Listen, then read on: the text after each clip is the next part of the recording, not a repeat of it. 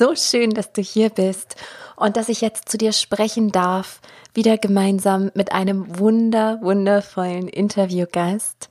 Und ja, bevor ich da direkt reinstarte, mag ich mich dir einmal vorstellen, falls es hier die erste Folge ist, die du hörst, die du mitbekommst. Und zwar ist mein Name Sarah Rogalski und ich empfinde es als meine Berufung, dich daran zu erinnern, wer du wirklich bist, zu sehen, zu erkennen, warum du hier auf dieser Erde bist, um zu wachsen, in dein Strahlen, in dein Leuchten zu kommen. Und all das steht unter dem Stern der Intuition, Hellsinne trainieren, der Seelensprache, so dass du wirklich mit allem verbunden bist, was beseelt ist. Und ja, ich habe schon angekündigt, in dieser Podcast-Folge gibt es wieder einen Gast. Es ist aber eine ganz, ganz besondere Podcast-Folge denn ich durfte ein zweites Mal Kurt Tepperwein interviewen. Und es war diesmal ein offenes Interview. Das heißt, vielleicht hast du es auch mitbekommen, dass es ein Live-Coaching war, in dem einige Teilnehmerinnen dabei waren, die dann live im Chat ihre Fragen stellen durften. Das heißt, das, was du gleich zu hören bekommst oder ähm, ja, was du auch sehen kannst auf YouTube, und da ist die Aufzeichnung auch mit Bild, ähm, falls dir das lieber ist. Und äh, da werde ich meine Fragen stellen und Kurt Tepperwein antwortet. Und ja, die Fragen, die kamen, sind einfach so großartig. Also, dass ich am Ende wirklich das Gefühl hatte, jetzt sind wirklich keine Fragen mehr offen. Also, wenn man eine Frage hat, dann muss man sich eigentlich nur das Gespräch nochmal anhören und dann ist alles so klar. Und ja, in Kurt Tepperweins Worten ausgedrückt, dann ist es ganz einfach. Genau, und damit würde ich sagen, starten wir direkt rein.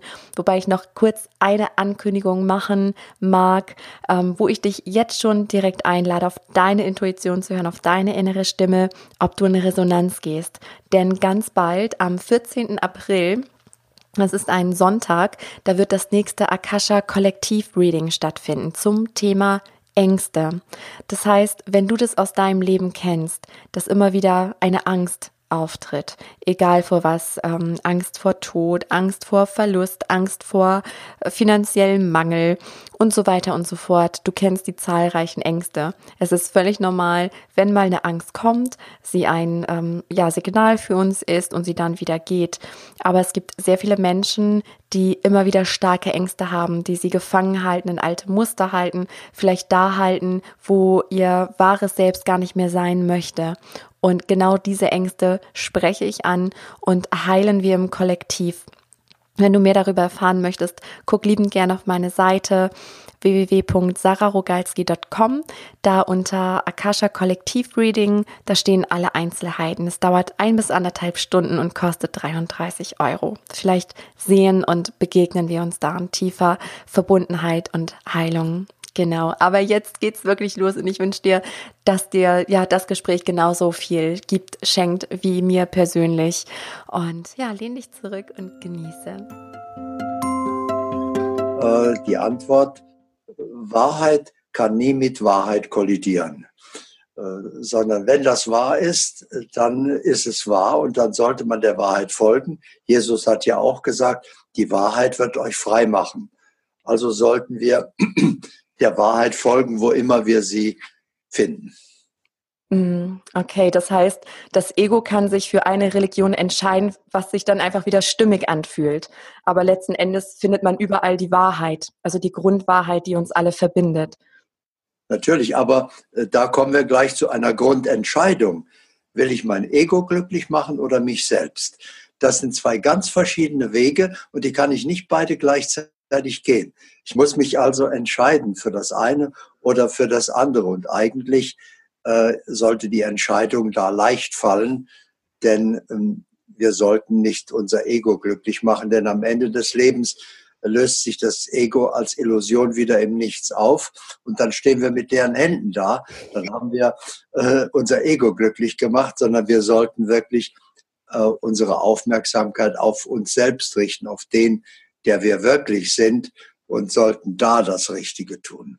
Mm, ein wundervoller Einstieg. Und ich finde, ähm, ich glaube, es geht vielen auch so, die zuhören. Ne? Also wenn ich ihnen lausche oder wenn ich mit mir alleine bin, dann fühlt sich das so stimmig an. Und dann ist es auch ganz einfach.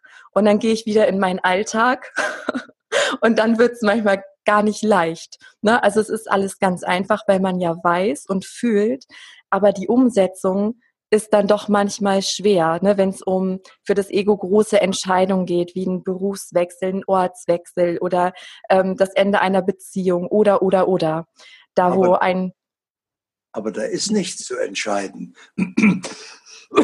Sie stehen nie vor einer Entscheidung. Ja. Denn entweder eine Beziehung ist lebendig, äh, dann ist sie nicht zu beenden, oder sie hat sich überlebt, ja, dann ist nicht zu entscheiden. Dann ist nur liebevoll und in Harmonie äh, geht jeder seiner Wege. Also wo soll die Entscheidung sein? Entscheidungen liegen immer nur beim Ego. Das mhm. Ego glaubt zum Beispiel Berufswahl. Das sollten wir nicht dem Verstand und dem Ego überlassen. Denn das Sein kommt mit seiner Berufung hierher, mit seiner Lebensabsicht und wenn dann das Ego dazwischen funkt und seine Vorstellungen verwirklicht, da verdiene ich am meisten oder da gefällt es mir am besten, äh, dann machen sie das Ego glücklich und folgen nicht ihrer Berufung. Aber sie können im Leben nur glücklich werden, wenn sie ihrer Berufung und letztlich ihrer Lebensabsicht folgen, wenn sie also im Einklang sind mit sich selbst. Und da ist nichts zu entscheiden. Mm. Ja, das heißt, man fühlt und dann kollidiert es ja an dem Punkt, weil man als Persönlichkeit muss dann ja irgendwann handeln, ne? zum Beispiel den Beruf wechseln ähm, oder das machen, was, was schon entschieden ist, was das selbst weiß und fühlt. Und dann wird's für viele holprig. Ich kenne das ja aus meinem Leben und von vielen anderen, die so spüren, oh, ich will jetzt weiß nicht, mit Pferden arbeiten oder mit Kindern, mit Menschen und komme jetzt nicht aus meinem Bürojob oder was auch immer ich mache. Es fühlt sich überhaupt nicht stimmig an, aber dann kommen die Ängste des Ichs, was sagt, ja, aber dann hast du keine sichere Existenz, du hast kein sicheres Einkommen, man hat vielleicht eine Familie zu ernähren und, und, und. Was, was würden Sie den Menschen raten? Nicht auf ihr Ego zu hören, sondern zu wissen, das sind die Ängste meines Egos. Das ist verständlich. Das Ego weiß, dass es nicht allwissend und allmächtig ist, weiß, dass es Fehler macht, dass es sich irrt und deswegen will es Sicherheit und will festhalten an dem, was es hat, aber das muss nicht stimmen. Und deswegen, wenn Sie sich selbst folgen und sagen, was ist denn meine Berufung? Und das kann man leicht feststellen, was seine Berufung ist. Sie machen zwei Listen und schreiben auf, ähm, was sind meine größten Freuden und da schreiben sie, ähm, denken nicht an Geld verdienen, sondern nur, was sind meine größten Freuden? Das kann also sein, lang im Bett liegen oder Fahrrad fahren oder in der Sonne liegen oder was auch immer. Sie schreiben ihre größten Freuden auf und sie schreiben in einer zweiten Liste ihre größten Fähigkeiten auf. Und dann setzen sie Prioritäten. Was ist meine größte Freude? Zweitgrößte, drittgrößte. Was ist meine größte Fähigkeit? Zweitgrößte, drittgrößte. Und die ersten drei zusammen zeigen ganz deutlich ihre Berufung. Mhm. Als sie noch auf Wolke 17 saßen und dieses Leben gewählt haben und sich für diese Berufung entschieden haben, ja. da haben sie auch dafür gesorgt, dass sie nicht nur das können, was sie hier machen wollen, sondern dass sie, dass es ihnen auch Freude macht. Also brauchen sie nur den Weg der Freude gehen und das tun, was ihnen Freude macht. Naja, und das können Sie ja dann auch nicht mehr Arbeit nennen. Ich nenne das bezahlten Urlaub für immer. Ja. ja. So. Und dann sind Sie auf dem richtigen Weg und folgen Ihrer Berufung. Und mhm. dann erst haben Sie wirkliche Sicherheit. Nicht die Scheinsicherheit des Egos, sondern wenn Sie im Einklang sind mit dem Sein, mit Ihrer Berufung, dann sorgt das Leben dafür, dass es auch stimmt und dass Sie davon leben können und dann verdienen Sie mehr, als wenn Sie irgendeiner interessanten Tätigkeit gefolgt sind. Mm, das kann ich aus eigener Erfahrung bestätigen. Genau, genau so ist es. Und vor allen Dingen ist dann jeder Tag gleich. Ne? Also nicht dieses Bauchschmerzen vor Montag, sondern ich, ich liebe Montage. Seitdem. Also jeder Tag ist einfach, ja, eine Freude, wenn man das tut, ne? wofür das, man einfach hier ist. Ja, das ist ein Maßstab für äh, dem, der, ihrer Berufung. Denn wenn Sie Ihrer Berufung folgen. Dann kennen Sie keinen Feierabend, dann brauchen Sie keinen Urlaub, dann äh, folgen Sie. Warum sollten Sie um, um 5 Uhr aufhören, sich zu freuen, äh, wenn das Ihre Freude ist? Also dann machen Sie so lange, bis Sie einfach müde sind und dann freuen sie sich schon auf den nächsten Tag, wenn sie wieder weitermachen können auf dem Weg der Freude. Ja, Ganz genau. Das ist immer witzig, wenn das Umfeld versucht, einen auszubremsen. Ja, Sarah, du musst auch mal Pause machen, du musst dich auch mal ausruhen. Ich denke, warum? Das, wieso soll ich denn jetzt auf dem Sofa rumsitzen, wo ich doch liebe, das zu tun? Ne? Ja, warum soll ich meine Freude unterbrechen? Genau. Weg der Freude gehen. Genau. Ah, so schön. Okay, so, ich sehe gerade, der Chat, ähm, ja, der explodiert hier schon fast. Ich lese mal ein paar Fragen vor. Jetzt haben wir auch schon 10 Uhr. Okay, so. Also erstmal freue ich mich riesig, dass ihr alle da seid. Guten Morgen an alle, die hier sind. Ähm, okay, von Franzi sehe ich gerade. Lieber Herr Tepperwein, ähm, wann haben Sie die Entscheidung getroffen, als vollkommenes ewiges Sein zu leben? Können Sie uns einen Einblick in diese Phase Ihres Lebens geben? Haben sich Hürden durch Ihr Ich gezeigt? Und falls ja, wie sind Sie äh, mit diesen umgegangen? Danke für Ihre wundervolle Arbeit. Also wir können uns nicht für unser Sein entscheiden. Sie alle, die zuhören, sind dieses Sein. Machen wir uns bewusst, wir sind keine Menschen.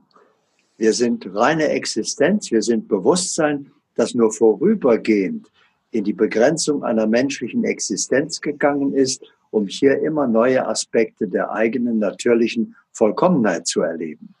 Also sollten Sie so früh wie möglich aufwachen und erkennen, ich bin nicht das, was ich im Spiegel sehe. Das ist mein Körper.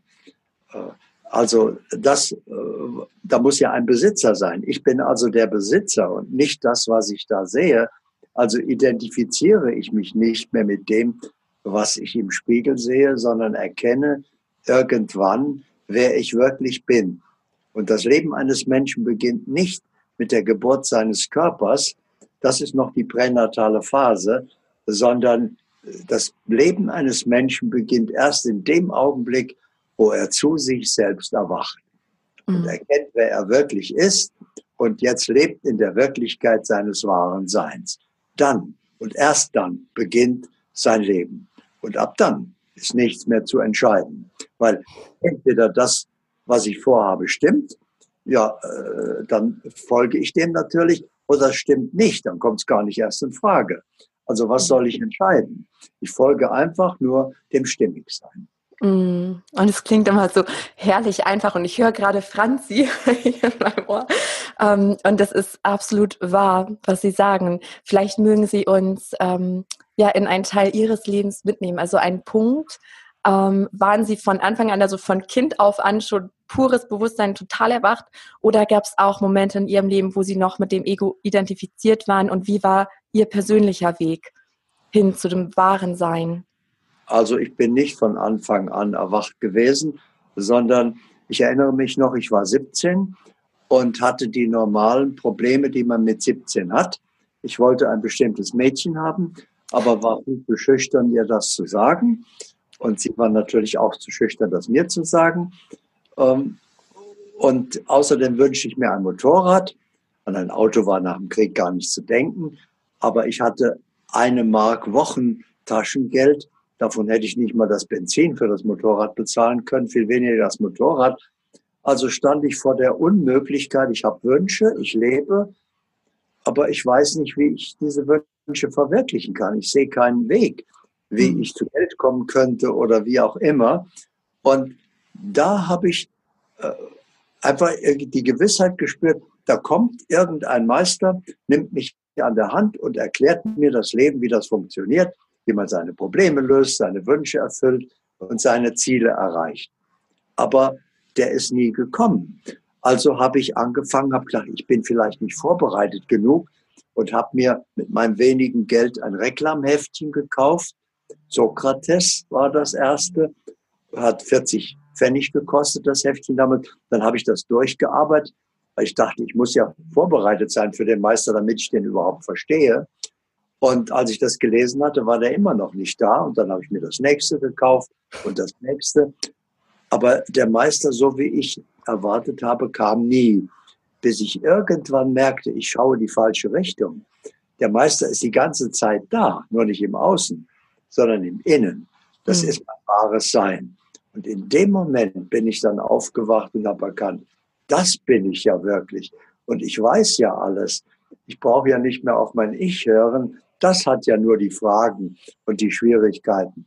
Und das war für mich der Moment des Erwachens. Und das ist für jeden äh, seine Wahl, ob er daraus einen langen Prozess macht, mit vielen Schritten und immer mehr aufwacht oder äh, von einem Moment zum anderen wach wird. Denn wie lange könnten Sie brauchen, um der zu werden, der Sie sowieso schon sind die ganze Zeit?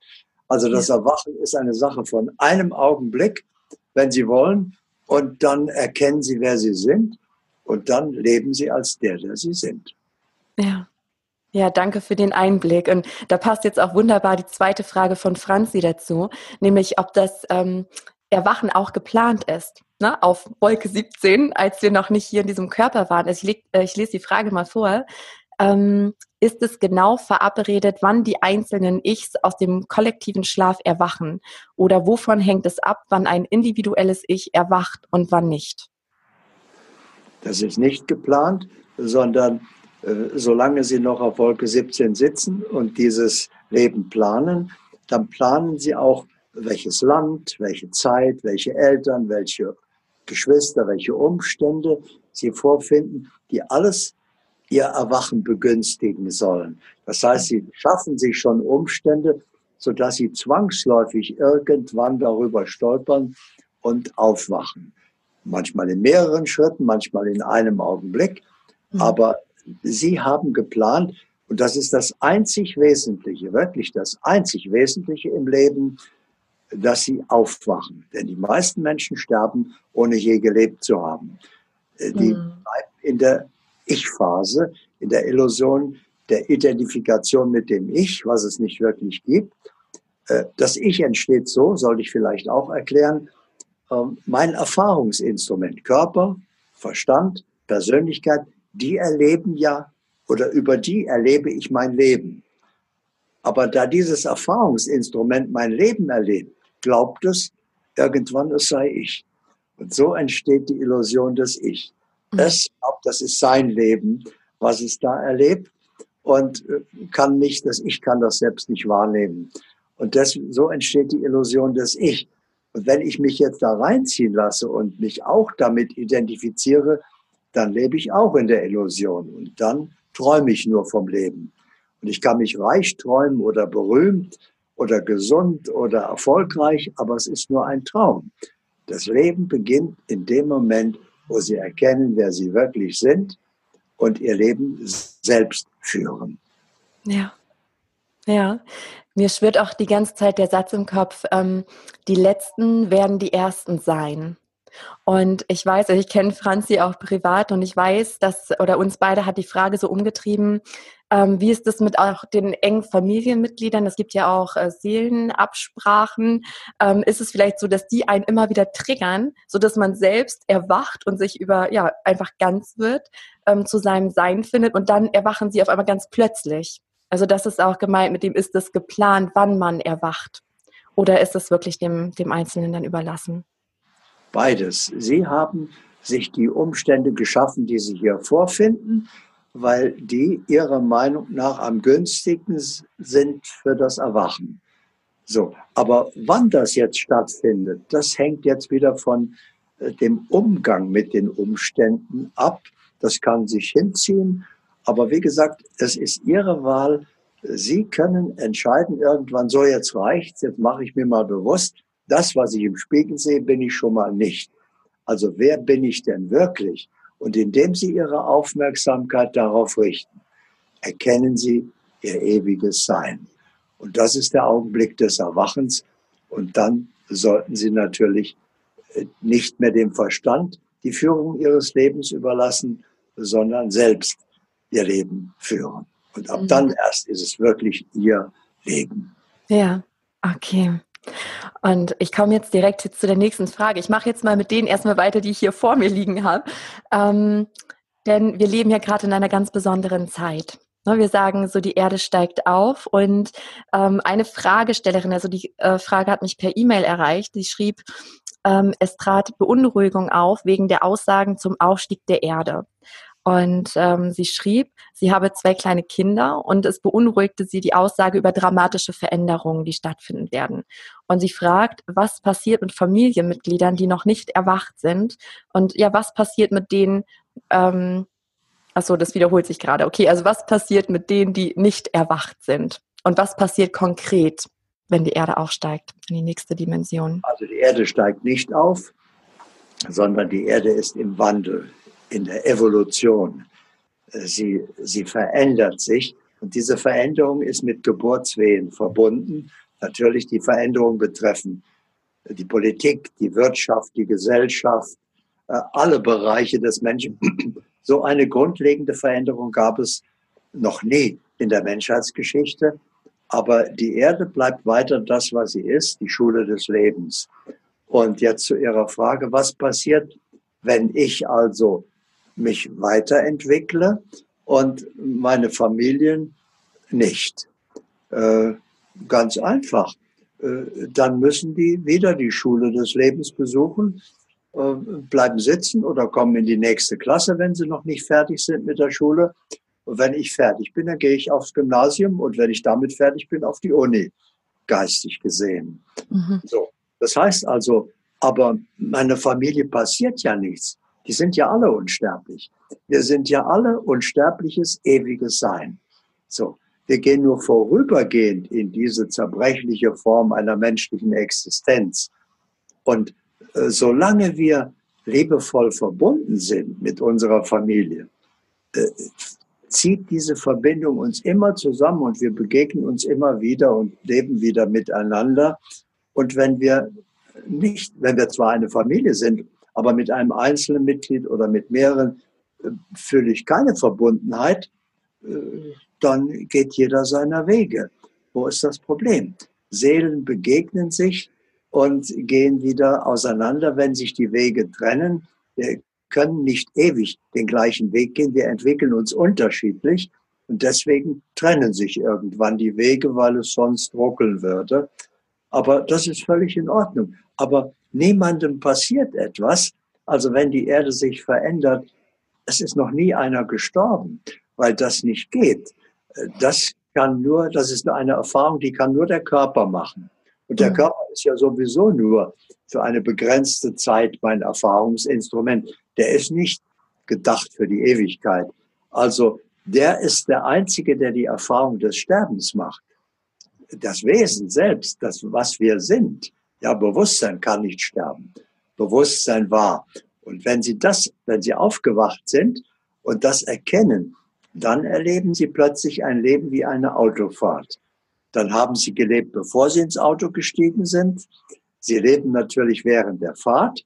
Und wenn Sie am Ziel aussteigen, äh, leben Sie natürlich immer noch. Aber das Auto lebt nicht. Ne? Ja, das bleibt da stehen. Ja. Also Sie sind einfach ewiges Sein. Und deswegen können sie sich zurücklehnen und können sagen, mir kann hier überhaupt nichts passieren. Niemandem kann hier irgendetwas passieren. Das ist nur eine Illusion. Wir machen nur eine Erfahrung. Wir schauen uns einen Film an und äh, der kann uns gefallen oder nicht. Aber und den brauchen wir auch nicht ändern, sondern wir sind ewiges Sein, das nur vorübergehend die Erfahrung einer menschlichen Existenz macht. Ja, ja. Und was ist so besonders ähm, an dieser Zeit, weil man ja sagt, dass sehr viele Menschen erwachen, ne? also erkennen, wer sie wirklich sind. Und ähm, ich lese nochmal die nächste Frage vor, auch von derselben Fragestellerin. Hm. Sie fragt, ist die nächste Dimension nur für erwachte Menschen? Und ich hatte geschrieben, die Fragestellerin empfindet sich selbst noch nicht als voll erwacht und bewusst, was wiederum Sorge auslöst. Aber Sorge kann nur ein Ich haben. Äh, dann zeigt also die Sorge, das ist eine Botschaft des Lebens, du bist nicht bei Bewusstsein. Du bist noch mit einem Bein im Ich. Nur das macht sich Sorgen. Aber äh, es, kann ja, es kann ja nichts passieren.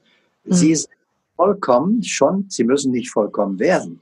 Sie müssen nicht an sich arbeiten, um vorwärts zu kommen, sondern das einzige, der einzige Grund, weshalb sie hier sind, ist, die Chance zu nutzen, zu sich selbst zu erwachen, die Illusion zu überschreiten und immer neue Aspekte der eigenen Vollkommenheit zu erleben. Und wenn Sie das vollkommen erlebt haben, sind Sie bereit für die nächste Dimension. Aber das können Sie relativ einfach erreichen durch Loslassen. Lassen Sie einfach alles Unvollkommene los. Und wenn Sie das letzte Unvollkommene losgelassen haben, was übrig bleibt, ist Ihre eigene natürliche Vollkommenheit. Und dann haben Sie das erreicht. Und dann und erst dann sind Sie bereit für die nächste Dimension. Denn die Mindestvoraussetzung für die nächste Dimension ist äh, vollkommenes Erwachen. Mhm. Und wenn nicht, kein Problem. Dann äh, noch einmal in die Schule des Lebens oder noch siebenmal oder noch zwölfmal, solange wie sie eben brauchen. Solange sind sie in der pränatalen Phase, solange sind sie gar nicht, ist ihre Geburt noch gar nicht vollendet.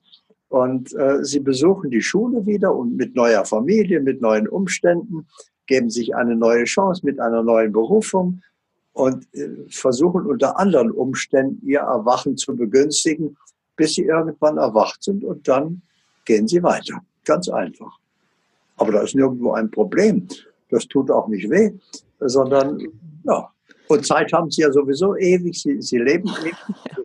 Ob es ein, zwei, drei oder sieben Inkarnationen mehr dauert, spielt eigentlich keine Rolle. Und trotzdem haben sie in jedem Augenblick die Chance zu sagen, so jetzt reicht's.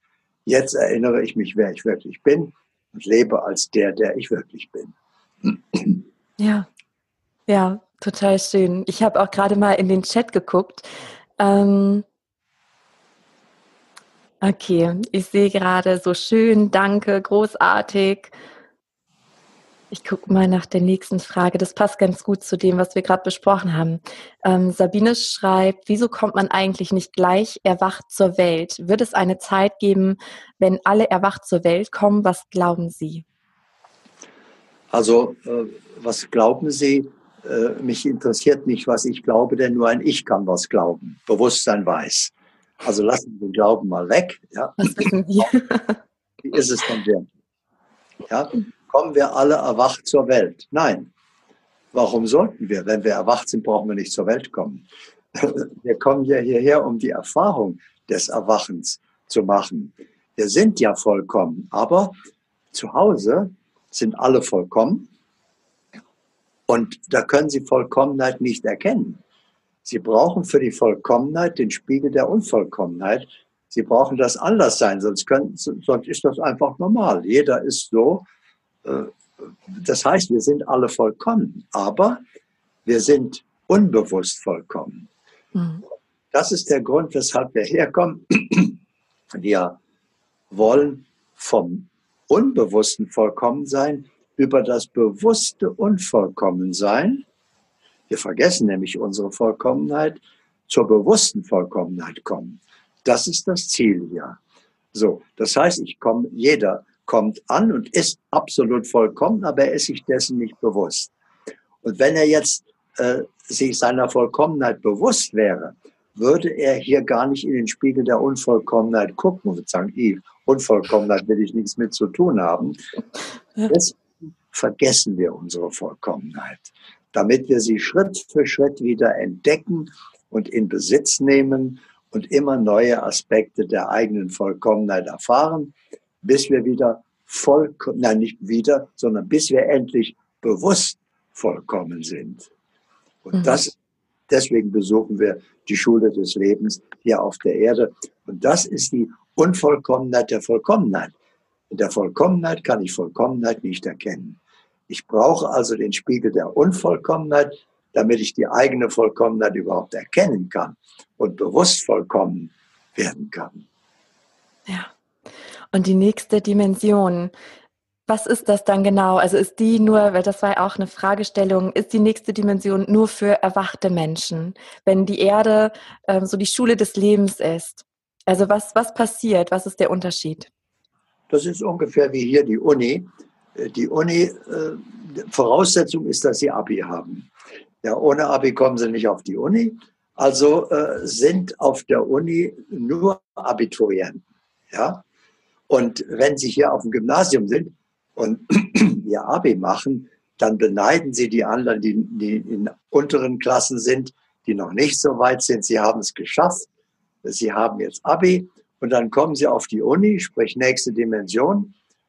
Und das sind nur Abiturienten. Da ist das die Mindestvoraussetzung, dass sie ihr Studium beginnen können. Und dann geht das eigentliche Leben erst los. Dann erkennen sie, das hier war nur die Vorbereitung auf das eigene, eigentliche Leben.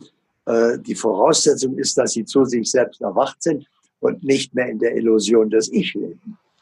Und das ist unsere Aufgabe hier. Und dann können wir in der nächsten Dimension beginnen als Erwachte. Und dann fängt es erst an, das eigentliche faszinierende Abenteuer des wahren Lebens. Ja, vielen Dank. So, ich lese hier gerade nochmal, ich sehe von Sabine, ich verstehe jetzt, vielen Dank. Und Franzi schreibt, ach Herr Tepperwein, Sie sind einfach wundervoll, ich liebe es, Ihnen zu lauschen. Kann ich nur so unterstreichen. Ja. Okay, ich scroll mal ein bisschen hoch. Ähm okay, hier sehe ich eine Frage von Sandra. Und zwar, lieber Herr Tepperwein, mich würde sehr interessieren, wie ich zwar meinen Weg ins Sein gehe, ähm, aber mein Kind, zwölf Jahre, äh, also gefühlt immer negativer wird, sein Wissen erinnern zu verlieren scheint. Da kommt einfach mein Muttersein mit all den dazugehörigen Sorgen hinein. Wie gehe ich damit um? Ich versuche immer vorzuleben. Ihr einfach jetzt mal gute Laune haben hat mir sehr geholfen. Danke, dass Sie ähm, ihr uns eure Zeit und Wissen schenkt. Also, wahrscheinlich haben Sie sich mit einer weniger erwachten, also ich spreche jetzt zu Sandra. Wahrscheinlich haben sie sich mit einer weniger erwachten Seele, ihrem Kind, verabredet und sie. Äh oh, jetzt ist die Verbindung gerade weg. Moment. Mhm. Nochmal von vorn die Frage. noch.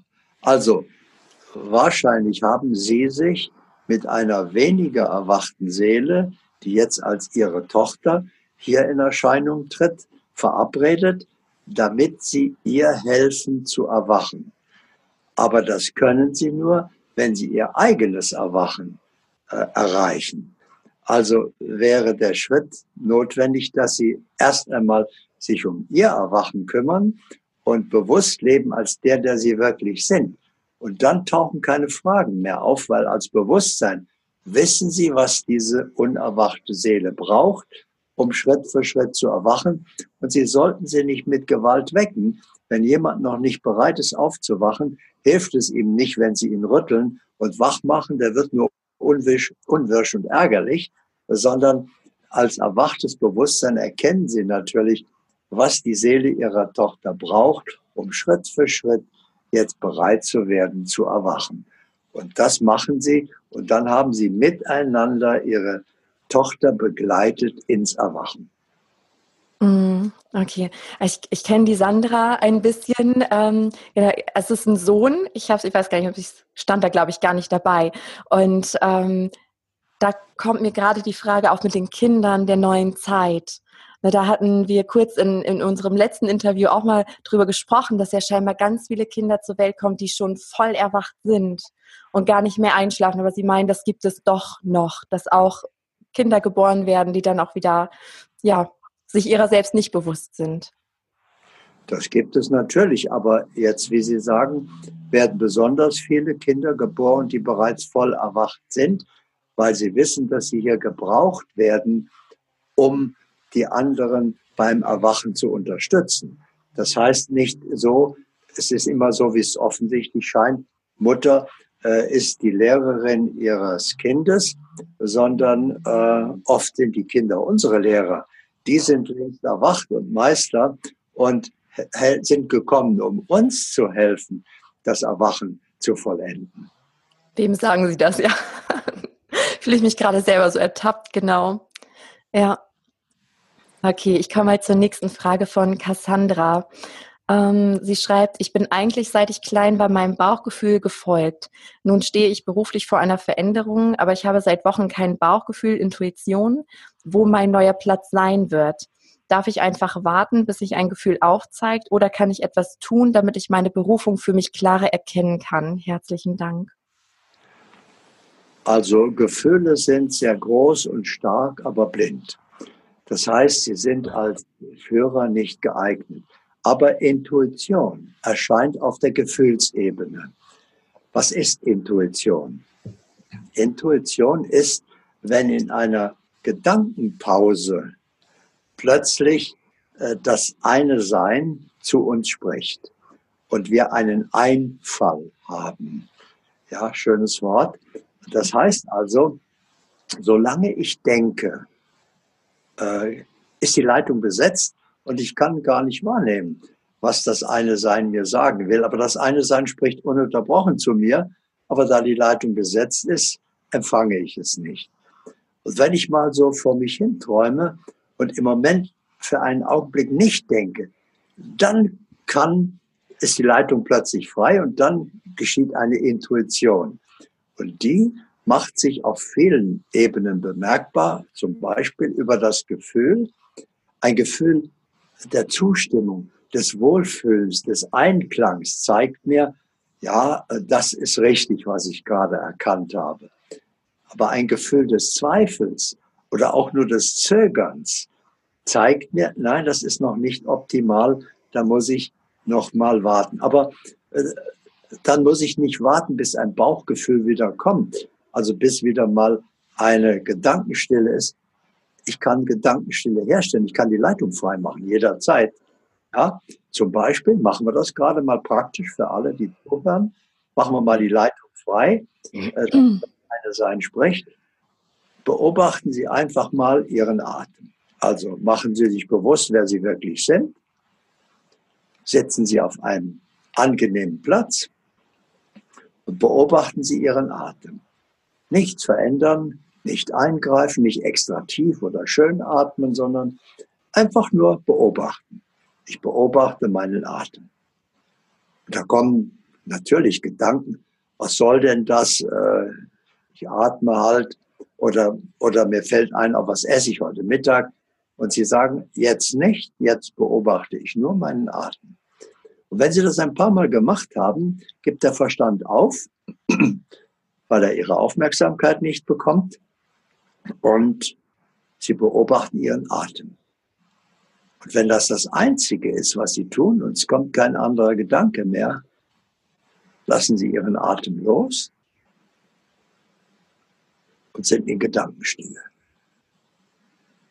Und jetzt ist die Leitung frei. Aber jetzt wartet das Sein, was Sie wissen wollen. Also richten Sie jetzt in der Gedankenstille Ihre Aufmerksamkeit auf Ihre Frage, auf das, was Sie wahrnehmen wollen und im gleichen Augenblick, in Nullzeit, fällt es Ihnen ein. Und so können Sie ganz bewusst die Leitung freimachen und brauchen nicht auf eine Intuition warten, sondern sind in Kommunikation mit dem einen Sein. Ich nenne es Online-Sein. Und wenn Sie noch einen Schritt weitergehen wollen, bleiben Sie einfach online. Das heißt, lassen Sie einfach Ihr, machen Sie Ihr Scheitelchakra ganz weit auf. Das ganze Universum ist Ihr Wahrnehmungsraum. Sie sind ganz bewusst eins mit dem einen. Und worauf Sie jetzt Ihre Aufmerksamkeit richten, das fällt Ihnen ein. Und dann bleiben Sie ständig online dann haben Sie keine Verwendung mehr für das begrenzte und begrenzende Denken. Worüber sollten Sie auch nachdenken? Sie erleben ja live, was geschieht. Und dann sind Sie in der universellen Wahrnehmung und ab dann sind Sie geführt von der universellen Weisheit und ab dann stellt sich die Frage gar nicht mehr, weil Sie ja alles erkennen. Ja, wow, mhm. total schön, ja. Kann jeder entscheiden und kann jeder jederzeit tun. Ja. Ah, schön. Ich gucke gerade, hier sind noch ein paar Fragen gekommen. Und zwar sehe ich von Iris, wie sieht das wahre Sein dann aus? Wie sieht was aus? Das wahre Sein. Wie sieht das aus? Das sieht überhaupt nicht aus. Weil das äh, setzt ja wieder ein Ich voraus, das auf das wahre Sein guckt. Aber das Ich, das gucken kann, äh, kann das wahre Sein überhaupt nicht wahrnehmen und erkennen das wahre Sein ist ein Gefühl, wenn Sie so wollen. Sie spüren, ich bin im Einklang, jetzt bin ich bei mir selbst angekommen, jetzt bin ich im Einklang mit mir und mit dem Ganzen. Und dann fühlen sie das als ihre Wirklichkeit. Es ist eigentlich nur eine Erinnerung an die Wirklichkeit. Denn sie sind es ja die ganze Zeit. Sie sind sich dessen nur nicht bewusst. Also das eine Sein wird ihnen nur bewusst und in dem Moment, wo es ihnen bewusst ist, sind sie bewusst wieder bei sich selbst angekommen. Mhm. Ja.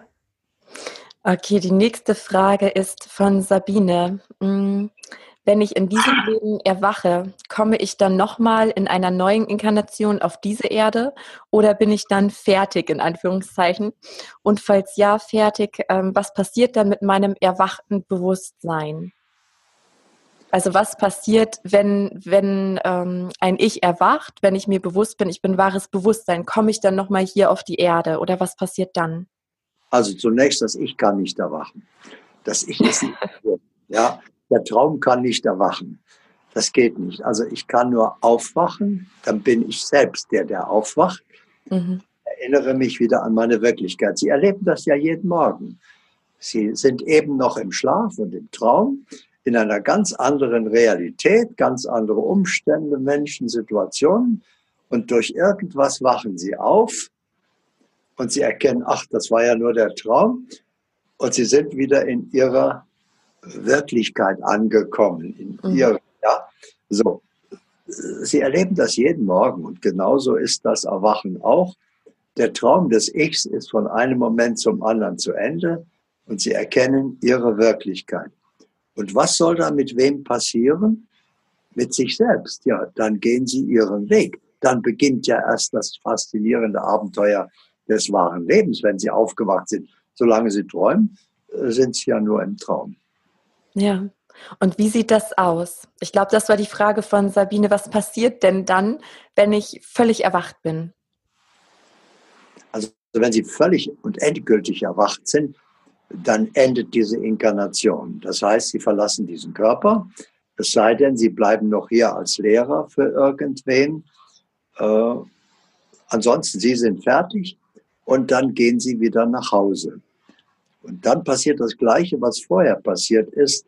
Sie entscheiden sich, wenn Sie zu Hause sind, für Ihren weiteren Weg.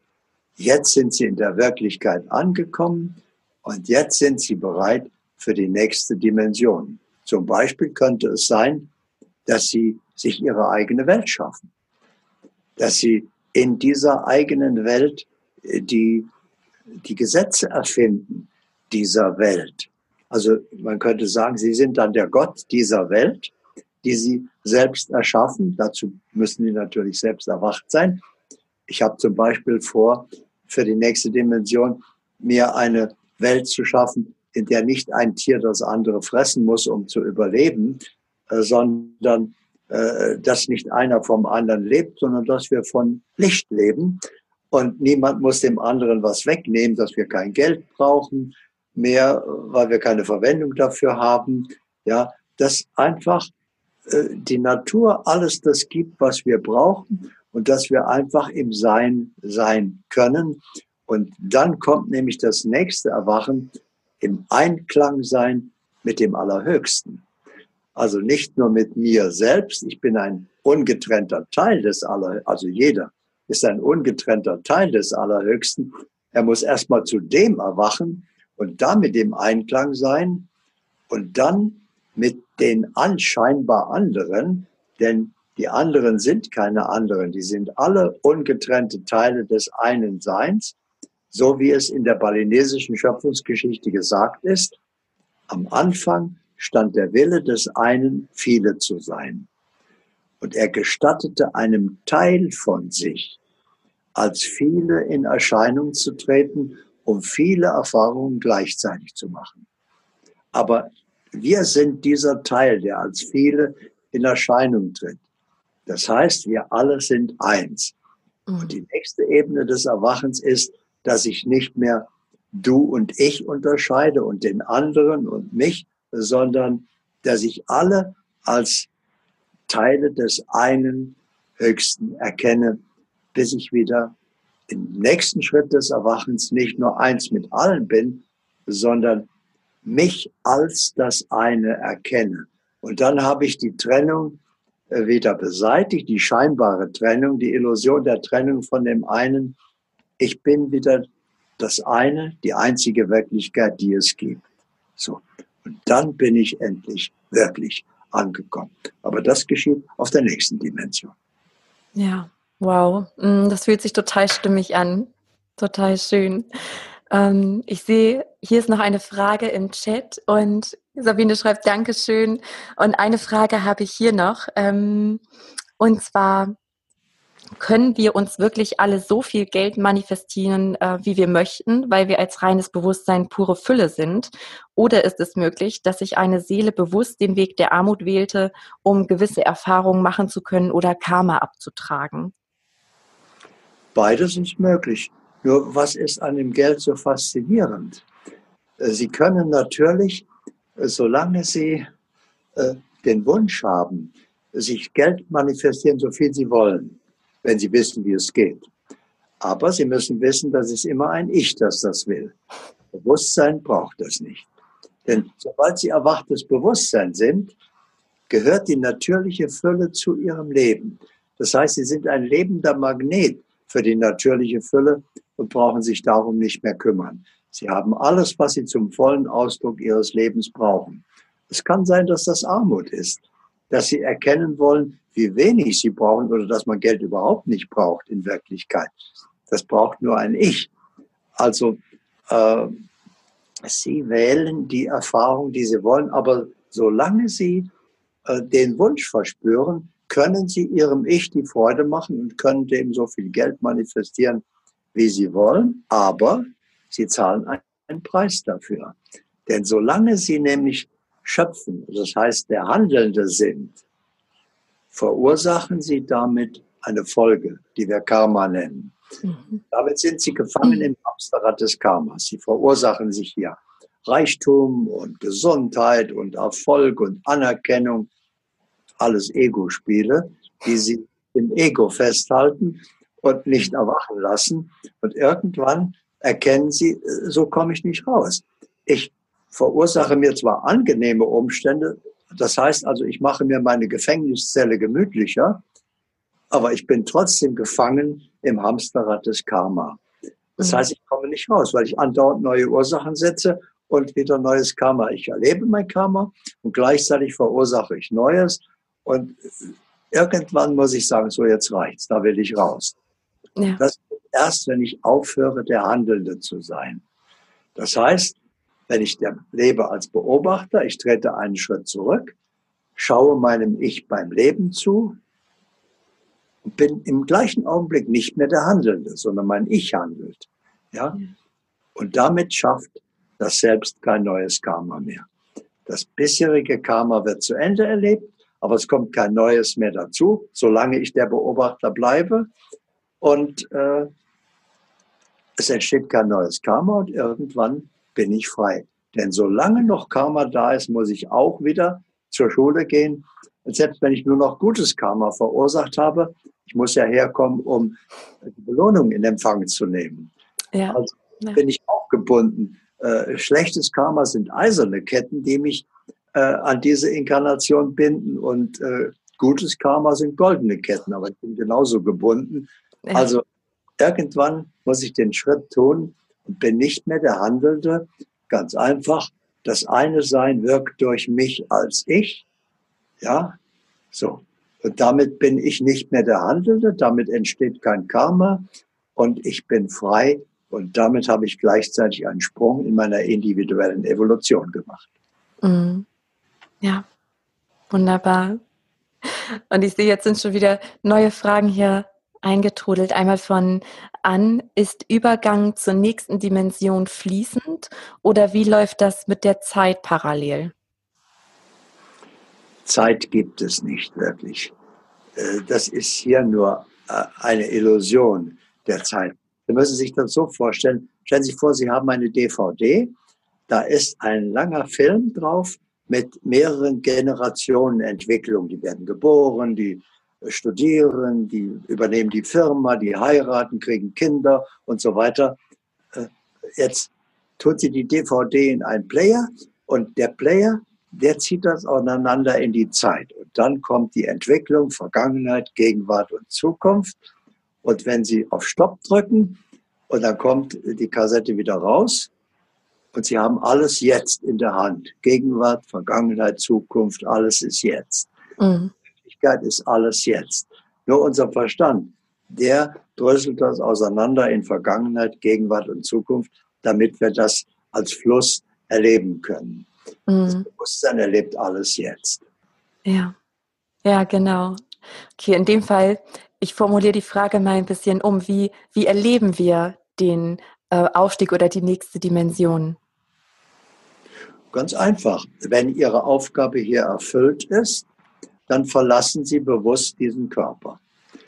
Das heißt, der stirbt. Wir nennen das Sterben. Klar, der löst sich hier auf, weil Sie, Bewusstsein, sind der Träger des Lebens. Der Körper hat kein Leben. Mhm. Sie sind der Träger des Lebens und solange Sie im Körper sind, lebt er. Ja, weil er von Ihnen belebt wird. Und wenn Sie merken, so meine Aufgabe hier ist erfüllt, dann verlassen Sie den Körper und dann stirbt er. Deswegen hat auch noch nie jemand seinen Tod erlebt, weil er muss erst rausgehen, damit der Körper sterben kann. Vorher kann er nicht sterben. Mhm. wenn er rausgeht, dann stirbt der Körper, aber dann ist er ja nicht mehr da. Wie. Epikur vor 2000 Jahren schon so schön gesagt hat, oder zweieinhalbtausend Jahren, äh, was interessiert mich der Tod? Solange ich da bin, ist der Tod nicht da. Und wenn der Tod da ist, bin ich ja nicht. ja. Das heißt also, ja, ja, äh, irgendwann erfüllen sie ihre Aufgabe oder ist erfüllt und sie verlassen den Körper und die meisten, wenn man eine Rückführung macht, erlebt, die merken gar nicht, wann sie jetzt gestorben sind. Sie gehen wie in einen anderen Raum, sie gehen durch eine Tür, das tut nicht weh. Äh, sie gehen da raus und, äh, und sind in dem anderen Raum wieder zu Hause und der Körper zerfällt, aber sie sind da wie immer, sie sind unsterblich, sie sind ewig und äh, sie ruhen sich vielleicht was aus äh, oder äh, entscheiden sich sofort für eine neue Erfahrung in der nächsten Dimension und wählen wieder, was gehört jetzt zu ihrer individuellen Evolution, was wäre jetzt der nächste Schritt. Zum Beispiel, wenn ich ganz zu mir selbst erwacht bin, dass ich die Illusion der Trennung von den scheinbar anderen beseitige und eins werde mit allen. Mhm. Mit, mit Pflanzen, mit Tieren, mit Menschen, mit der Sonne, mit der Luft, mit allem. Ich bin wieder eins mit allem scheinbar anderen. Das ist wieder ein Prozess oder ein Augenblick des Erwachens, wenn ich wieder eins bin mit allem. Und dann der nächst, die nächste Ebene des Erwachens, wenn ich die vollendet habe, ist dann zu erkennen, ich bin eins, nicht nur mit dem einen, das ist die letzte Illusion, sondern ich bin das eine. Es mhm. gibt außer dem einen Sein und ich bin das eine Sein. Und dann, und erst dann bin ich eigentlich wirklich ganz bei mir selbst angekommen. Aber ja. eins nach dem anderen. Ja, da auch gerade das mit der DVD ist ein schönes Bild, ne? dass wir immer einen neuen Film dann auswählen, nur dass wir halt, ja, es rundum erleben. Ne? Eben, und erst im Player leben entsteht da Vergangenheit, Gegenwart und Zukunft raus. Wenn wir es ja. rausnehmen, ist wieder alles jetzt. Ja, ja, sehr gutes Beispiel. Okay, ich sehe gerade von Nicole. Wie stehen Sie als erwachtes Sein, als Lehrer noch in dieser Welt, in Ihrem Körper zum Geld? Etwas, was uns doch so sehr in Mangel bringen kann und in Sorge und uns so sehr an unser Ego klammert. Danke. Ich habe die Frage nicht verstanden. Ja, ich lese ich? sie auch gerade nochmal. Ähm, ich versuche mal, die anders zu formulieren. Also die Frage ist, wie Sie ähm, dazu stehen, beziehungsweise wie Sie das fühlen als erwachtes Bewusstsein, ähm, was Sie über Geld fühlen. Über Geld? Mhm. Genau, weil sie schreibt, ähm, dass Geld ja etwas ist, was uns so sehr in Mangel, also ich sag mal so in die Trennung, in das Trennungsgefühl bringen kann, woran das Ego gerne klammert. Ja, kann, aber nicht muss. Geld ist für mich gedruckte Freiheit. Ja, das heißt also, Geld ist für mich ein Zauberpapier. Äh, das sieht immer gleich aus, aber ich kann es verwandeln in was ich will. Ich kann daraus ein, ein Kleid machen, ein Auto, ein Haus, äh, ein Butterbrot.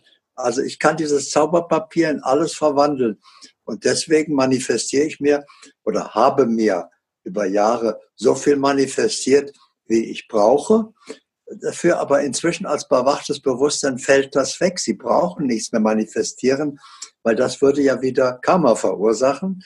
Äh, also ähm, wissen Sie, die natürliche Fülle gehört zu mir und ich habe immer mehr, als ich brauche, aus. So, und dann brauchen Sie sich nicht mehr darum kümmern. Aber bis dahin, oder wenn Sie Ihrem Ich eine Freude machen wollen, manifestieren Sie doch dem Ich einfach das Geld, was es haben will. Aber das hält sie natürlich dann wieder im Ich fest. Mhm. Das dann wieder in die Illusion rein und sie zahlen den Preis dafür. Aber es ist natürlich möglich. Ja. Ja, ist spannend. Das heißt, sie können im Leben alles haben, was sie wollen. Sie müssen nur die entsprechende Ursache setzen. Das ist das geistige Gesetz von Ursache und Wirkung. Alles, was wir erleben, ist eine Wirkung, die Sie selbst verursacht haben. Niemand kann in Ihr Leben hinein etwas verursachen. Bewusst oder unbewusst haben Sie das verursacht. Und Sie können alles vom Leben haben, indem Sie es verursachen. Das ist wie beim Bauern. Äh, er hat einen Acker und es ist seine Wahl, was er sät. Ob er Kartoffel wählt oder Weizen oder Rüben das, was er sät, wird er am Ende ernten. Es braucht eine Zeit, bis es gewachsen ist, aber das wird er ernten. Und genauso erleben wir unser Schicksal. Das, was wir verursachen, erleben wir als unsere Realität. Mhm. Ja, ja, es ist total spannend, genau, dass, ähm, dass man dafür auch den Preis zahlt, weil das war ja lange eine Frage, die mich so umgetrieben hat, wo Sie mir diese Antwort gegeben haben im letzten Interview.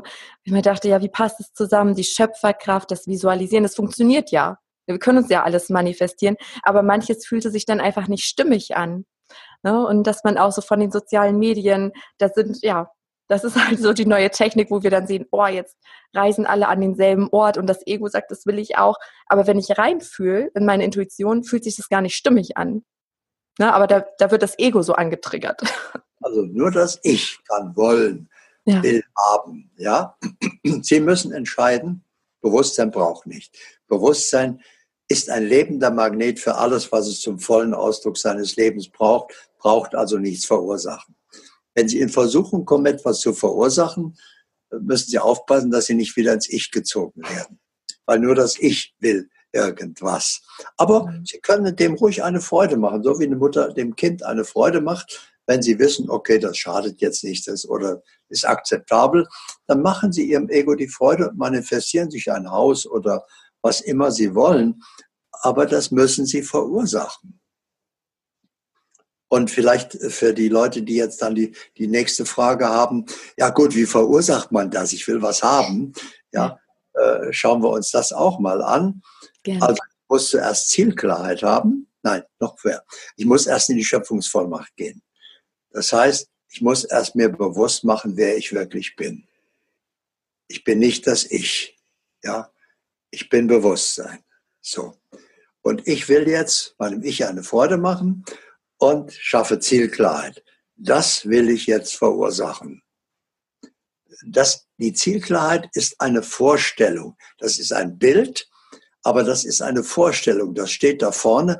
Das ist ungefähr so, wie wenn Sie beim Warenversandhaus einen Katalog blättern und auf einmal finden Sie was, was sie schon lange gesucht haben. Sagen, oh, das, das genau ist das, was ich haben will. Mhm. Wenn sie an der Stelle aufhören, passiert gar nichts. Ja, es ist ja. nur eine Vorstellung. Ich muss jetzt bestellen. Und bestellen geht so, ich gehe in die Vorstellung hinein und erlebe mich in der Erfüllung. Also ich habe bekommen, es ist geschehen, ich bin am Ziel mhm. und verbinde das mit einem starken Gefühl. Denn das Gefühl ist die Kraft der Verwirklichung. Das andere ist nur die Vorstellung. Ich verbinde das jetzt mit, der, mit einem starken Gefühl der Freude, der Erleichterung, der Dankbarkeit. Denn die gefühlte Dankbarkeit verursacht das, wofür Sie dankbar sind. Ja. Das ist der Vorgang des Bestellens. damit nehme ich es geistig in Besitz. Und jetzt habe ich gesät gewissermaßen. Jetzt braucht es eine gewisse Zeit, bis es geliefert wird. Aber ich habe gesät, mehr ist nicht zu tun. Ich bleibe jetzt nur, damit ich nicht aus Versehen abbestelle, ich bleibe in der absoluten Gewissheit der erfolgten Erfüllung. Mhm. An der Hürde scheitern viele und bekommen es dann nicht, weil sie einen Fehler machen. Das Gesetz dahinter noch einmal steht in der Bibel bei Markus 11, 24. Bittet um was ihr wollt. Also alles ist möglich. Es gibt keine Begrenzung. Bittet um was ihr wollt. Glaubt nur, dass ihr erhalten habt. Nicht, dass ihr bekommt, sondern dass ihr erhalten habt. Ich, das ist in Besitz nehmen. Und es wird euch werden.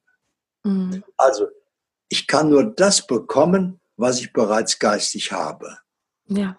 Was in mir nicht verwirklicht ist, kann außen nicht in Erscheinung treten. Mein So-Sein ist gewissermaßen das Dia, was meine Realität schafft. Und was auf dem Dia nicht drauf ist, kann da äh, auf dem Bildschirm Realität nicht in Erscheinung treten. Also ich muss es in mir verwirklicht haben, ich muss es in Besitz genommen haben. Und wenn es Teil des Dias ist, meines So-Seins, dann muss es auf, der, auf dem Bildschirm Realität erscheinen. Und das tut es dann auch immer bei jedem und in jedem einzelnen Fall. Und ja. so können Sie verursachen, was immer Sie wollen. Vorausgesetzt, ich muss es glauben können. Wenn ich sage, ja, nee, ich glaube mein Verstand, wie soll das denn gehen? Wo soll das denn herkommen? Ja. Dann geht's schon nicht mehr, weil ich mir selber das versage. Ich habe es mhm. ja dann nicht mehr. Ich habe es nicht mehr im Besitz und dann kann es auch nicht mehr zur Realität werden. Aber wenn ich da keinen Fehler mache und das wirklich geistig in Besitz nehme und in dieser Gewissheit bleibe, also ungefähr so das Gefühl, wie wenn Sie bestellt haben, beim Warenversandhaus. Man hat ihnen gesagt, jawohl, Ablager lieferbar. Innerhalb von drei Werktagen ist das bei Ihnen. Und Sie hängen ein. Und jetzt kommt der Verstand und sagt, no, wo ist es denn? Sie sagen, ja, ich habe es ja gerade bestellt, die müssen ja erst noch liefern.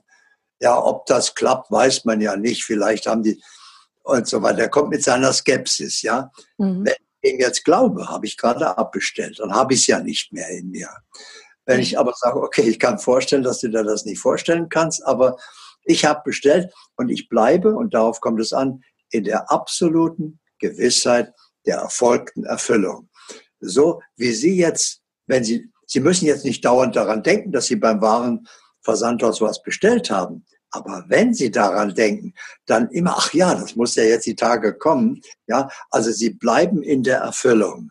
Mhm. Das ist alles. Also sie bleiben in der Gewissheit, ich habe bestellt, ist klar. Es ist geistig bereits geschehen. Es muss nur noch auf der Ebene der Realität in Erscheinung treten. So. Und wenn ich so im Besitz bleibe, dann geschieht es auch. Und dann haben Sie Ihrem Ego eine Freude gemacht und dann können Sie fragen, so, jetzt habe ich dir das gemacht und was ist jetzt? Ist jetzt deine Welt besser? Und dann werden ja. ja, das finde ich ganz toll, großartig. Aber da hätte ich gleich noch einen Wunsch. Und dann fällt ihm noch, dem Ego fällt ihm immer noch was Neues ein, was es dann hätte. Und, und sie sagen dann so, jetzt reicht's aber mal, ja.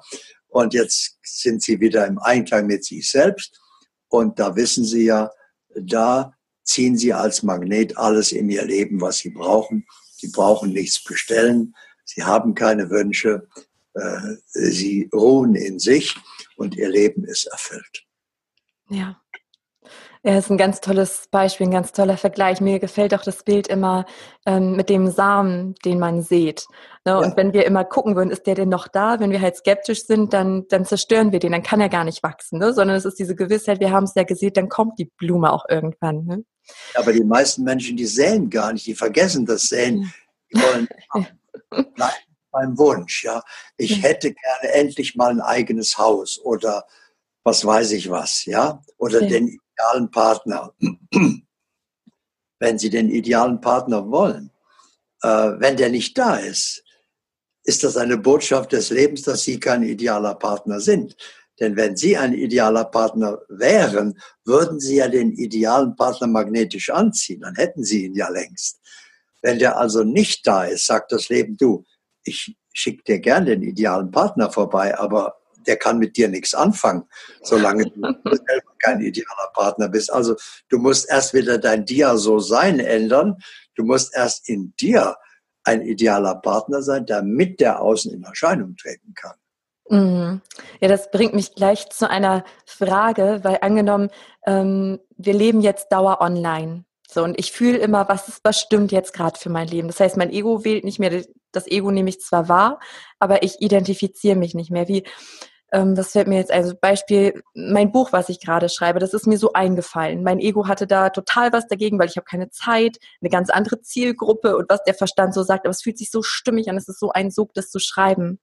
Muss ich da Ursachen setzen, damit sich das auch manifestiert, dass ein Verlag kommt oder dass es die richtigen Menschen erreicht? Oder lasse ich es einfach geschehen, weil es ja eh gesetzt ist und das gar kein Ego-Wunsch ist? Das sind die zwei Ebenen der Existenz und Sie müssen sich entscheiden. Sie können eine Ursache setzen, dann sind Sie auf der Ebene des Ich. Ah, okay. Hm. Ja, und dann erzeugen Sie Karma und alles Mögliche wieder. Und mhm. dann kriegen Sie auch das, was Sie verursachen, was Sie gesät haben, das geschieht dann auch. Oder aber Sie sagen, nein, dieses Buch gehört zu mir, ich bleibe im Einklang mit mir selbst, ich bleibe ich selbst.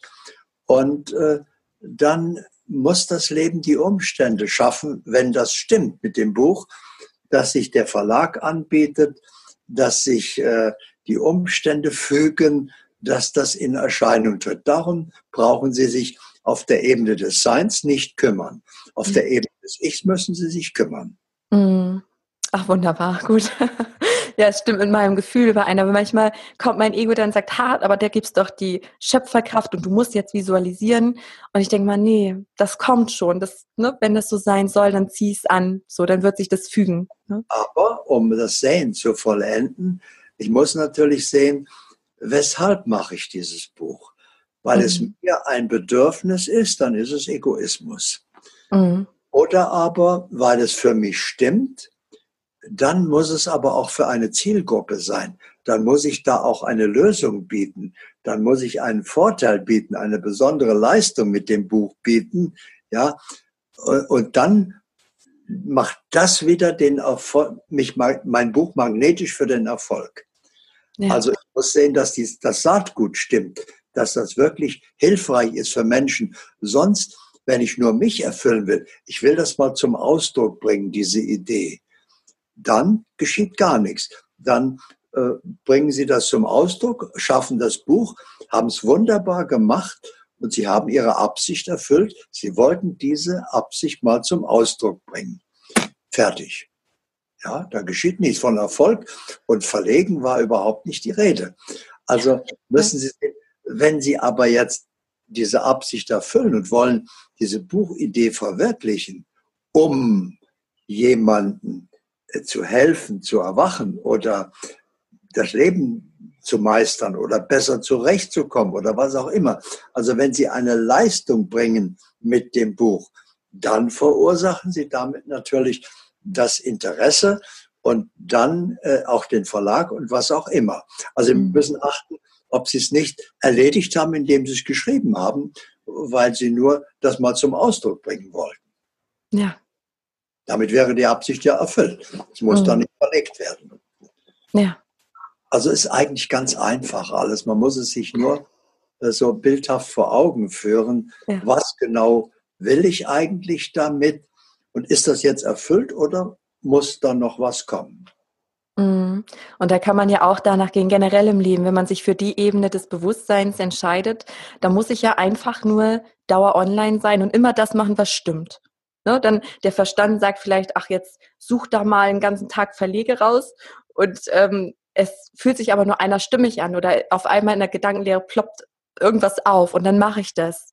Ne? Also, ja. so, also Sie müssen natürlich auch, wenn Sie im Sein sind, auch im Außen alles Notwendige tun, damit Sie nicht selbst zum Hindernis werden. Ja. Wenn Sie zum Beispiel äh, sagen, so, ich verursache jetzt sechs Richtige im Lotto da ist es schon hilfreich, wenn Sie auch einen Zettel ausfüllen, äh, weil ohne das äh, geht es im Außen ja nicht. Mhm.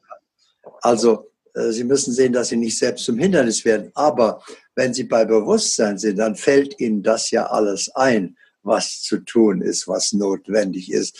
Und dann müssen Sie nicht auf den Verstand hören, der sagt, ja, jetzt such mal alle Verlage raus und sprech mal mit Buchhandlungen und guck mal, das ist Arbeit, das ist Tun. So äh, macht es ein Ich. Ja. Und die sagen, äh, und jetzt sage ich Ihnen meine Geheimwaffe, die nicht meine ist, sondern die generell für alle natürlich gilt. Das heißt, äh, das größte Geheimnis ist das Gesetz der Dankbarkeit. Was immer Sie haben wollen, können Sie verursachen, indem Sie sagen, ja, schauen wir wieder, wie Jesus das gemacht hat, als er den Lazarus erweckt hat. Ja, normalerweise würde man erwarten, er tritt vor das Grab und sagt, Lazarus, ich schenke dir ein neues Leben oder sei lebendig oder was auch immer, hat er alles nicht gemacht.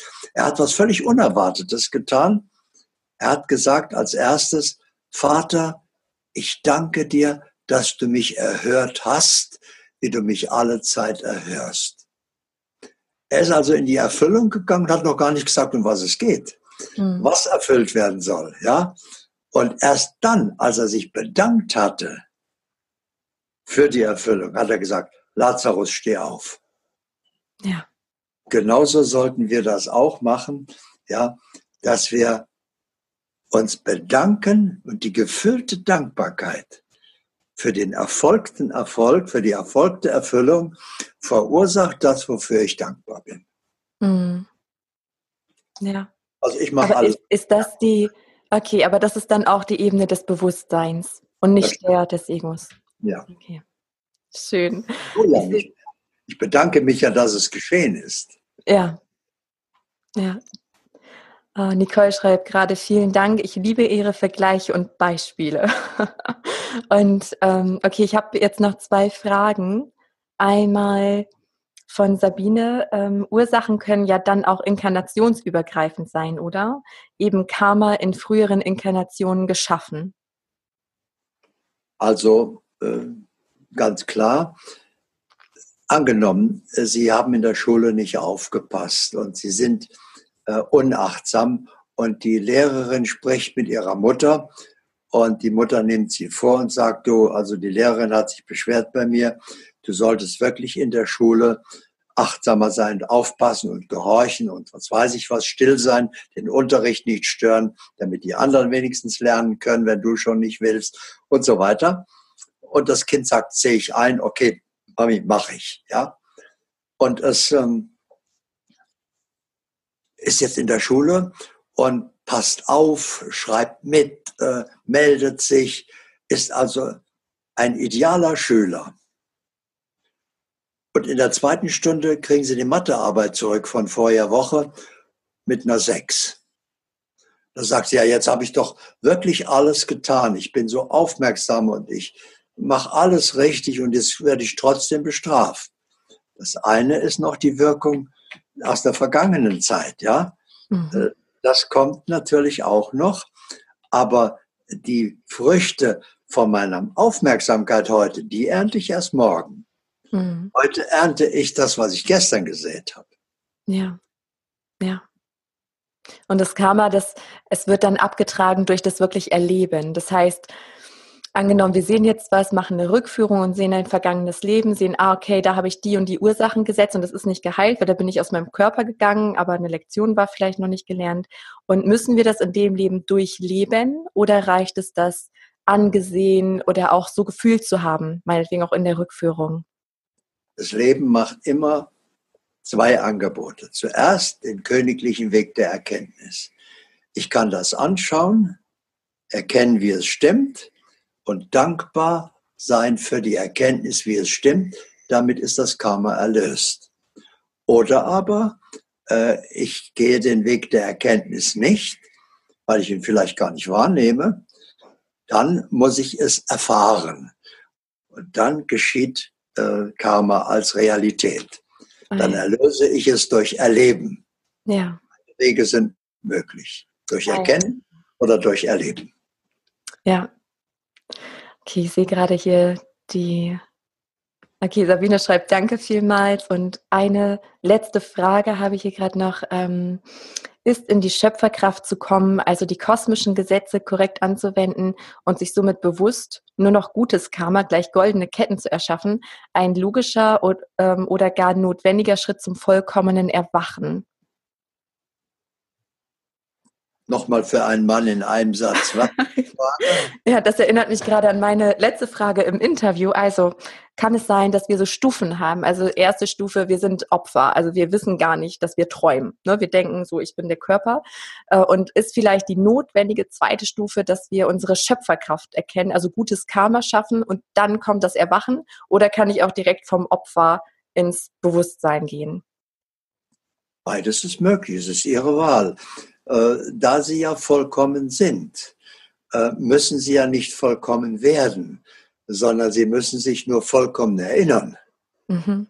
Und es kann sein, dass sie sich in Schritten erinnern, dass sie erst vom Opfer zum Schöpfer sich erinnern und sagen, ich bin gar kein Opfer, ich kann ja hier Einfluss nehmen, ich kann ja im Leben etwas bewirken.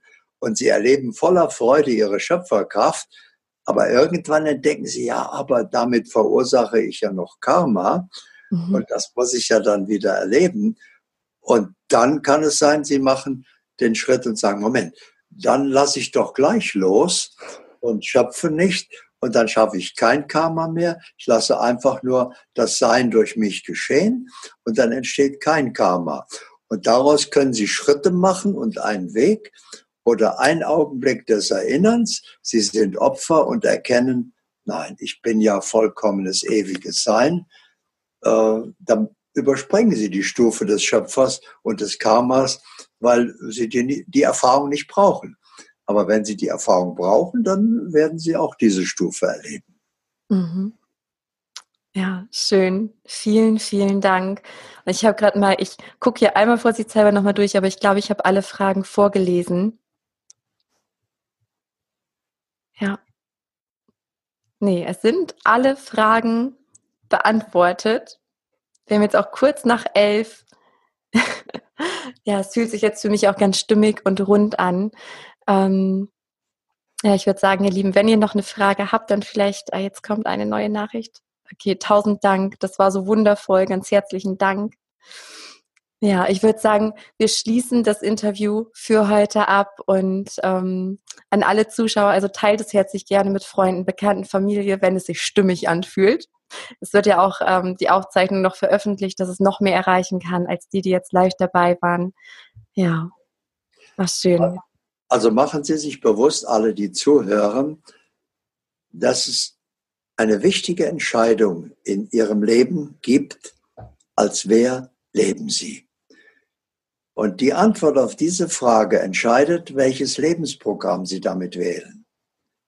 Wenn Sie sich als Mensch erleben, wenn Sie glauben, das zu sein, was Sie im Spiegel sehen, also in der Ich-Illusion sind, noch, das aber für Ihre Wirklichkeit halten, ja, dann wählen Sie damit die ganz normalen menschlichen Probleme, den ganz normalen menschlichen Weg. Und dann glauben Sie, Leben ist nun mal nicht einfach, jeder hat Probleme, da muss man sich doch ärgern und so weiter, dann leben sie auf der menschlichen Ebene und dann sind sie noch entfernt vom Erwachen. Oder aber sie erkennen, ich bin nicht das, was ich im Spiegel sehe, sondern ich bin der Besitzer. Ich bin der Erfahrende. Ich bin der Beobachter. Dann haben sie damit die Illusion der Identifikation mit dem Ich beendet und sind zu sich selbst erwacht. Und damit wählen sie ein ganz anderes Leben, denn ihr erwachtes Bewusstsein zieht entsprechende Ereignisse in ihr Leben, sodass sie ein ganz anderes Leben erleben. Das heißt also, das ist schon mal die grundsätzliche Entscheidung. Lebe ich ein Leben auf der menschlichen Ebene, dann ziehe ich menschliche Umstände in mein Leben. Oder bin ich erwachtes Bewusstsein, dann ziehe ich dazu passende Ereignisse in mein Leben und dann beginnt eigentlich erst das faszinierende Abenteuer meines wahren Lebens. Und das ist Ihre Entscheidung. Und Sie könnten diese Fragezeit jetzt zum Anlass nehmen, zu erwachen und sich zu entscheiden, auf welcher Ebene Sie leben wollen. Ja, von Herzen danke. Und ich sehe hier kaum gerade ganz, ganz viele Dankesgrüße und ich sehe auch vielen Dank. Ich bin sehr erfüllt. Das war sehr erhellend. Herzlichen Dank. Ein sonniges Wochenende, sehr hilfreich. Ja. Und ich entscheide mich für die Ebene des Bewusstseins. und ja, es war wundervoll, wirklich auch sehr erhellend. Ja, kann ich nur so teilen. Vielen lieben Dank von Herzen für Ihr Sein. Da bedanke ich mich auch für die Begegnung und das auch für die Bereitschaft so vieler, diese Wahrheit anzuschauen. Und Sie wählen aus, welchen Teil der Wahrheit Sie bereit sind, in Ihr Leben zu nehmen. Das ist jetzt Ihre Wahl. Und ja. damit wählen Sie wieder ein entsprechendes Leben. Denn Ihr So-Sein von heute ist Ihre Realität von morgen. Und wenn sich Ihr So-Sein heute geändert hat in dieser Begegnung, in diesem Gespräch, dann haben Sie gerade Ihre ganze Zukunft verändert, weil Sie Ihr So-Sein verändert haben. Und dann treten Sie ein in ein ganz neues Leben. Willkommen zu Hause. Danke, von Herzen danken. Danke. Alles Liebe euch auch, also alle Teilnehmer. Ihr hattet großartige Fragen. Es war so schön. Ich sehe gerade ganz viel Dank. Ich spüre ganz viel Liebe, ganz viel Klarheit und Bewusstsein. Und ja, von Herzen euch allen und Ihnen, Herrn Tepperwein, ein wundervolles Wochenende und vor allen Dingen ein wundervolles Sein. Und, und als letzten Satz vielleicht machen Sie sich bewusst, in Wirklichkeit ist alles ganz einfach. Ja, das stimmt wohl. Die Wirklichkeit ist ganz, ganz einfach und alles ist jederzeit möglich. Ja, vielen Dank. Alles Liebe. Ja, das war das wunderschöne Gespräch mit Kurt Tepperwein und jetzt bin ich so unglaublich gespannt, was es mit dir gemacht hat.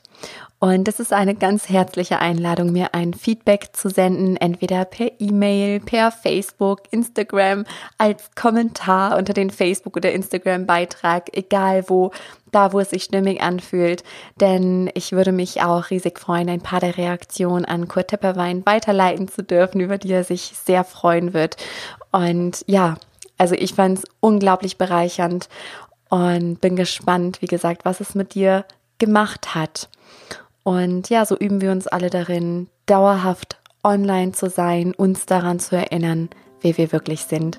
Und ich freue mich, wenn wir uns wo auch immer, wie auch immer begegnen werden. Alles Liebe für dich.